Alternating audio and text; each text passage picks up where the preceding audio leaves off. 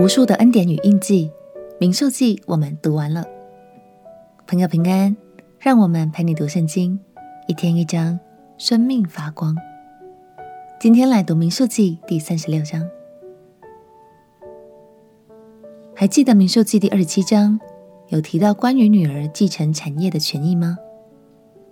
如果家中没有儿子，那女儿就可以继承父亲所遗留的产业。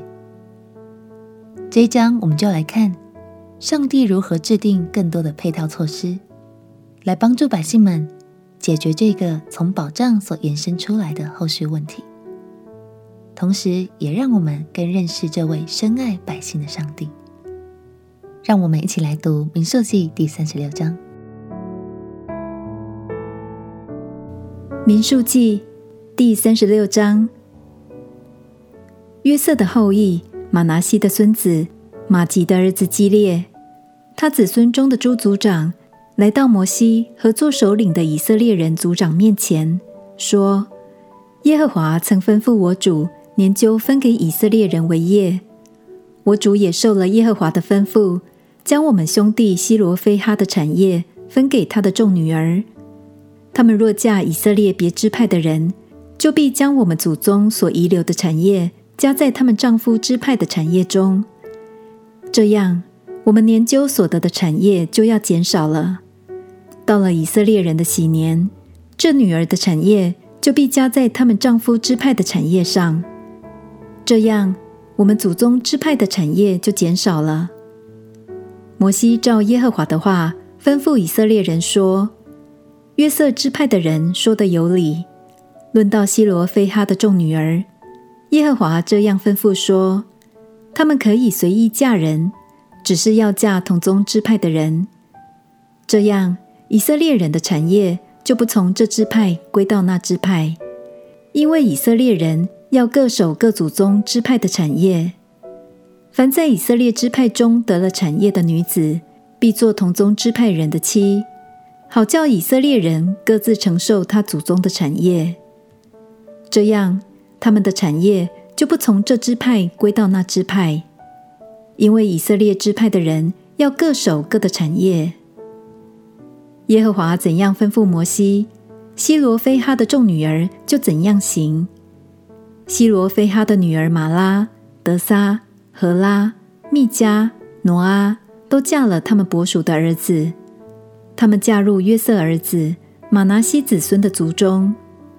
他们的产业仍留在同宗支派中。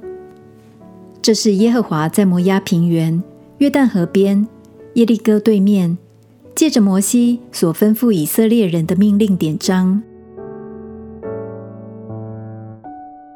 感谢神，以色列各支派在迦南地分配产业时，分量是依照人数多寡来配给，而地点则是用抽签的方式来决定。一切都不是人的意思，而是神的赐予，是非常公平的事情。